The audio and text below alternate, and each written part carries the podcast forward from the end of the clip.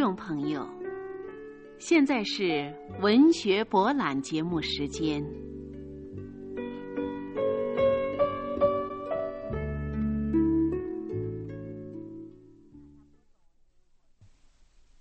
给大家播送英国作家威廉萨·莫塞特·毛姆的短篇小说《无声的掘墓者》。他讲的是。一个未经世事的英国小职员大班，来到中国，不仅发了横财，还爬上了洋行分行经理的宝座。然而，中国的义和团运动，中国的苦力乞丐，使他预感到自己的灭亡。后来，也确实被埋葬在他所侵略剥削的中国大地上了。下面就请大家欣赏这部作品。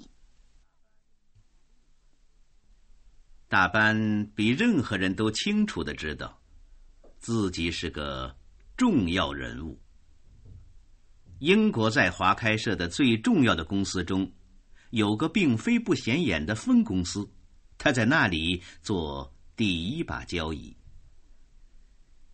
三十年前初来中国时，他还不过是个。未经世事的小职员，靠了自己的真才实干，他已出人头地。回首往事，他喜形于色。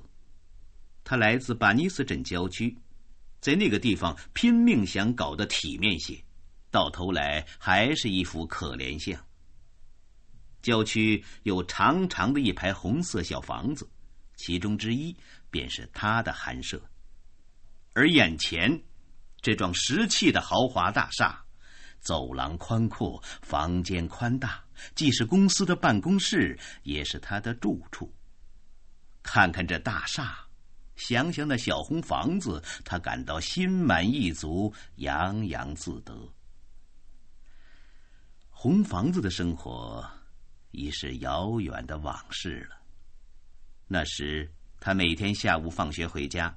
他在圣保罗中学读书，便和父母姐妹坐下来吃晚饭。餐桌上摆着一块冷肉，还有一些面包和黄油，茶里放了不少牛奶，一家人便大吃大喝起来。而现在，他吃晚饭的派头确实今非昔比了。晚礼服是一定要穿的。不管他独自吃饭还是宴请客人时，他的三个仆人总是侍立桌旁，随时听候吩咐。他的管家深知其所好，衣食琐事都从不用他操办。每顿晚餐，仆人都给他上汤、鱼类、杂菜、甜食、开胃点心，一应俱全。因此，只要他愿意，他随时都可以。招待客人。对于食物，他是位饕餮者。他想，一个人吃晚餐时，为什么上的菜就应该比宴请客人时少一些呢？那样做是没有道理的。大班的确熬出了头，因此他现在对于故土并无眷恋之情。他已有十年没有回英国了。度假时，他不去英国，而是去日本或温哥华，在那里肯定会遇到从中国沿海一带来的故知，而在家乡，他却没有熟人。他的两个姐妹已经出嫁，都是门当户对的嫁给了职员，他们的儿子们也都是职员，他跟这些亲戚没有什么联系。他们使他感到厌烦。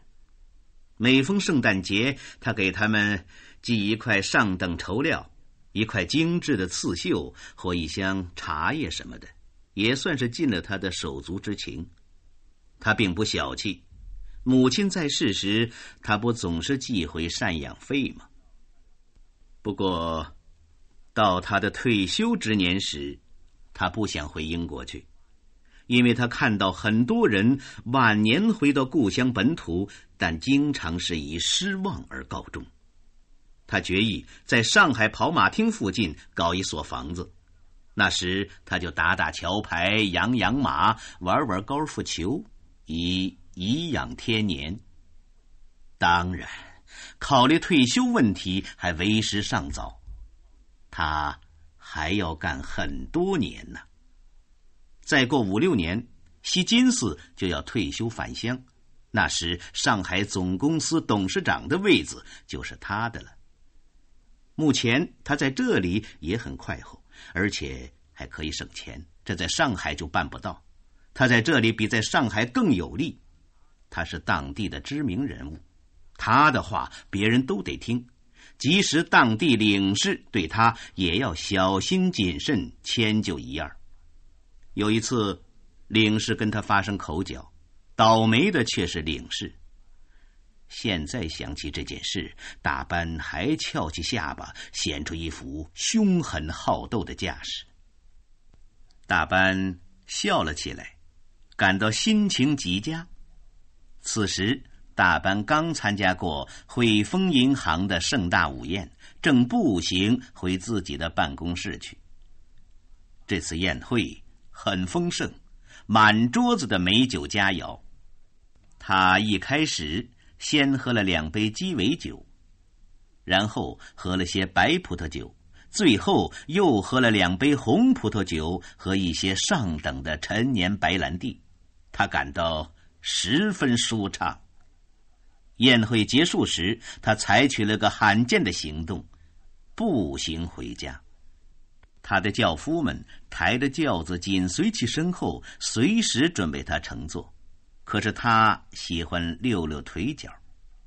最近他运动的太少了，由于他太胖，不能骑马，运动的机会就更难得了。虽然不能骑马，他还是可以养几匹。迎着和风，漫步向前走着。他想起了这一年春季要举行赛马会，他有几匹混种马，对此他寄以很大的希望。他的办公室里有个小伙子，已出息成了优秀骑手。大班知道，必须当心，不要让别人把他搞走。上海那个老家伙戏金斯会出大价钱把他挖走的。大班还要加劲儿，赢上两三场比赛。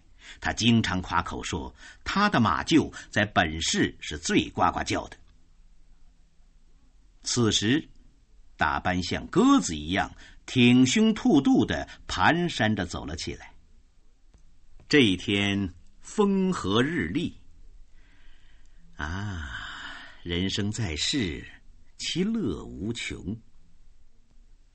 走到公墓时，大班停住了脚步。公墓里非常整洁，它的存在说明了他们团体的财产是丰厚的。每次经过公墓，他总是十分得意，充满自豪感。做个英国人，真是太让人开心了。公墓初建之时，这块地皮廉价到手，但随着这座城市的兴旺发达，这块地皮可以值很多钱了。曾有人提议，将公墓另迁新址，以便把这块地卖给造大楼的人，从中牟利。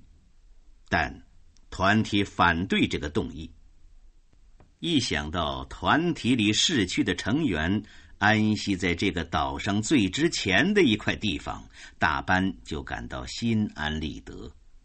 这说明了他们有着比金钱更值得器重的东西。让金钱见鬼去吧！到了至关重要的节骨眼上，金钱又算得了什么呢？这时。他想，应该到里面巡视一番。他看看墓地，只见坟墓周围打扫的干干净净，小路上没有丛生的杂草，十分景气。他边溜达着，边看看墓碑上的名字。这里并排竖着三块墓碑，这三个人是。马里巴克斯塔号船的船长大副和二副，他们是一九零八年在一场台风中一起遇难的。这件事大班记得清清楚楚，那边的一组墓碑是为两名传教士和他们的妻子儿女竖的，他们是义和团作乱时被害的，那可曾是令人胆战心惊的事件呢。大班并不是多么信任传教士，可是真他妈的可恨，他们竟死在可恶的中国人手里，实在让人受不了。接着，他走到一个十字架旁。上面的名字他是熟悉的，爱德华·莫洛克。这可是个有为的青年，但他饮酒过量，命丧黄泉。可怜的家伙，那时他才只有二十五岁呢。大班认识很多人，都是酗酒致死的，还有几个十字架上面刻着他们的姓名和年龄，他们都是些二十五。二十六或二十七岁的青年遭遇都是相同的。他们来到中国发了横财，平生没见过那么多的钱。他们逞强好胜，跟人家举杯对灌。可是他们酒量不济，身体忍受不了，结果就被埋在了这里的黄土垄中。在中国沿海这块地方。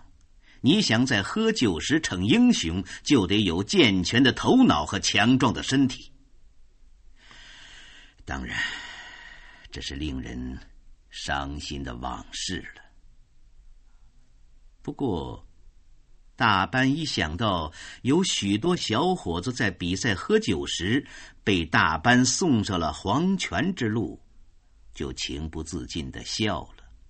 而且他想到有一个人的死对自己后来的前程大有裨益。那个人跟他在一个公司里工作，职务比他高，也是个机灵鬼。要是那个家伙还活着的话，大班今天就没有如此显赫的地位了。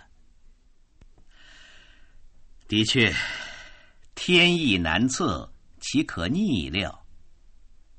啊，这里埋着的是。娇小的泰娜夫人，她的闺名叫 Violet，她曾是个招人疼爱的小宝贝儿。大班当年曾跟她有过一段风流韵事。他去世时，大班简直顿足痛心。他看着墓碑上写的他的生卒年月，即使他眼下还活着，也是半老徐娘了。想想这些长眠地下的故人，大班觉得一阵得意之感涌上心头。他胜过了这些人，他们都已逝去，而他却健在。啊，在人生的斗争中，他的的确确击败了这些人，向着面前的累累青冢横扫了一眼，大班。轻蔑的笑了，他揉搓着双手，洋洋自得起来。他喃喃自语的说：“谁也没有瞧不起我过。”对于这些死者，他怀着一种轻蔑，但并无恶意。接着，他漫步向前，突然看见两个苦力在挖墓穴。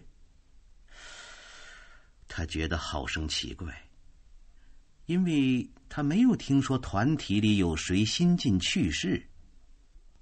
大班大声问道：“喂，你们这是为谁挖的？”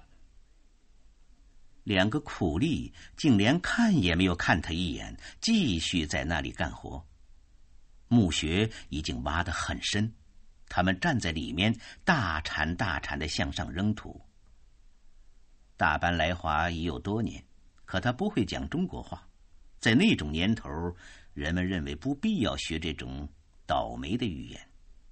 他用英语问两个苦力，但他们听不懂，就用中国话跟他搭腔。他气得骂了声“蠢货”，就走开了。大班知道，布鲁姆太太的孩子在生病，可能已经死了。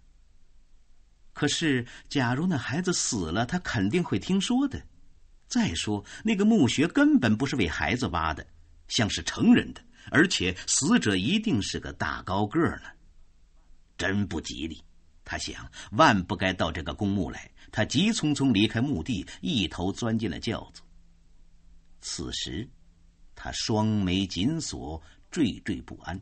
刚才那股子高兴劲儿化为乌有了。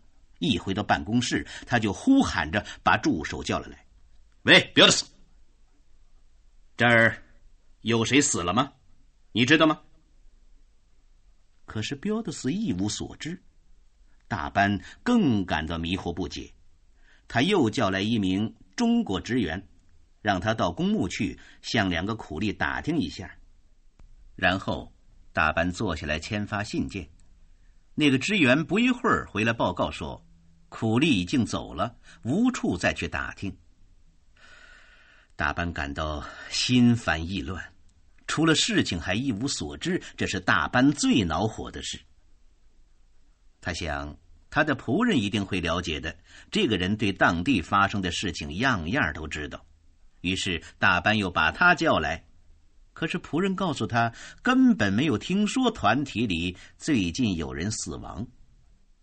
大班怒气冲冲的说：“我也知道没有人死，可是那个墓穴是为谁挖的呢？”他告诉仆人：“再到公墓管理人那里去查问一下。既然没有人死，为什么要挖那个墓穴？究竟搞什么名堂？”仆人刚要离屋，他又把他叫住，说：“你先给我搞一杯威士忌加苏打水。”然后再去。大班不明白，为什么看见了那个墓穴就使他这样惴惴不安。他很想把这件事忘掉。一杯威士忌下肚之后，他觉得好些了。他把手边工作了结掉，回到楼上翻阅起笨拙杂志来。再过几分钟。他就应该去俱乐部，在那里打一两圈桥牌，然后回来吃晚饭。不过，他想，还是等仆人回来，听听他说些什么，好解除他心头的疑窦。因此，他就等着。不一会儿，仆人回来了，还把公墓管理人带了来。一见面，二话没说，他就问道：“你们挖墓穴干什么？这儿没有人死吗？”管理人回答说：“我没有让人挖呀，你简直胡说八道！今天下午明明有两个苦力在挖墓穴嘛。”两个中国人面面相觑，接着还是仆人开口说：“他们到墓地去过，那里根本没有新挖的墓穴。”大班本来要讲话，却突然刹了车。真是活见鬼！我亲眼看见的嘛？话到嘴边，他又咽了下去。这句话没有说出来，他憋得面红耳赤。两个中国人呆呆的望着他，好一会儿，他激动的缓不过气来。他愤愤的说：“算了，去吧。”然而，这两个人刚一离开，大班又喊着叫仆人回来。仆人。满腔气愤，脸上带着冷冰冰的神气走了回来。他让仆人给他拿些威士忌来。大班掏出手绢擦了擦满脸的汗水。酒拿来了，他举起酒杯，凑到嘴边这时他的手簌簌的颤抖着。他想，不管怎么说，反正他亲眼看见过那个墓穴。是吗？当两个苦力一铲一铲的将泥土举过头顶扔到地面上时，他甚至还听见了泥土砰砰落地的沉闷声。这究竟是怎么一回事呢？他觉得自己的心脏砰砰直跳，浑身不舒服。不过，他一下子又振作起来。他想。全是毫无意义的思虑。假如那里的确没有墓穴，那准是自己的幻觉在作怪了。现在最好还是去俱乐部，如果在那里碰到医生，还可以给自己检查一下身体。去俱乐部的每个人都一如既往没有变化。大班自己也弄不懂，他为什么竟期望这些人改变模样？如果有人不同往常，那对他是个安慰。多少年来，这些人彼此交往，过着有条不紊的生活，各自都养成了一些无伤大雅的怪癖。他们中有个人打桥牌时老是不停的哼小调，另一个人喝啤酒时一定要用吸管。这些怪里怪气的习惯，以前经常使大班感到恼火，而现在。却给了他一种安全感。他很需要与同伴生活在一起的这种安全感，因为他的脑海里老摆脱不掉在墓地看到的那种情景。桥牌打得糟透了，他的搭档喋喋不休的抱怨，而大班自己也发了火。他觉得人们都用奇异的眼光望着他。他不明白人们在他身上看到了什么不同寻常的东西。突然，他觉得在俱乐部里再也待不下去了。他走出门口时，看见医生正在阅览室里看《泰晤士报》，但他不愿意就这样去找医生。他倒想亲自去看看到底是否有个新墓穴，因此他坐上轿子，吩咐轿夫把他送到公墓去。人总不能有两次同样的幻觉，绝不可能。同时，他还带着公墓管理人一起去。如果没有墓穴，他当然不会再看见。倘若确实有的话，他要把管理人狠狠的揍一顿。可是，事不凑巧，管理人不在。这家伙出去了，还带走了公墓大门的钥匙，没有办法进去了。这时，大班突然感到全身软瘫无力。他重新上了轿子，叫轿夫快点把他送回家去。他想回家去后，先躺上半个钟头，然后再吃晚饭。他已精疲力竭。不错，他想起来了。他曾听说过，人在疲劳的时候容易产生幻觉。在家里，当仆人把晚礼服送到他面前时，他用了好大劲儿才勉强起床。这天晚上，他真不想换衣服，可是他强迫自己穿上。二十年来，他每天晚上都换衣服。这已成了他的规矩，破例的事是万万做不得的。晚饭时，他叫仆人送上一瓶香槟酒，喝了以后，他感到舒服多了。后来，他又叫仆人拿出一瓶上好的白兰地，几杯以后，他觉得恢复过来了。什么幻觉？去他妈的吧！他走进担子房，耍了几招。打担子时，他的眼力那么好。因此，身体不可能有什么毛病。晚上，他一上床便呼呼的睡着了。可是，他突然又醒了。他梦见了那个敞着的墓穴，两个苦力还在那里慢悠悠的挖着。他确信，他看见过那两个人，亲眼看见过的，又要把他说成幻觉，这岂不是荒唐？这时。他听到更夫在兜着圈子，梆梆敲更的声音。更声打破了深夜的寂静，使他大吃一惊，一阵恐惧感攫住了他的心头。他觉得中国这个城市里逶迤弯转的大街小巷使他心惊肉跳，庙宇屋顶上的飞龙走凤，大殿里的精灵神怪，都使他胆战心惊。他痛恨这里刺鼻的臭气，也痛恨这里的人，那些穿蓝布短衫的苦力、衣衫褴褛的乞丐，那些身穿黑布大褂、笑容可掬、八面玲珑、神秘狡诈的商人和官吏，这些人似乎都威胁着向他扑来。他痛恨起这个国家来了。当初他为什么竟然到这个地方来呢？必须离开这里，不能再在这里待一年了，一个月也不行。上海总公司的职位又算得了什么呢？他喊叫着说：“啊，天哪！但愿我能平安的回到英国。”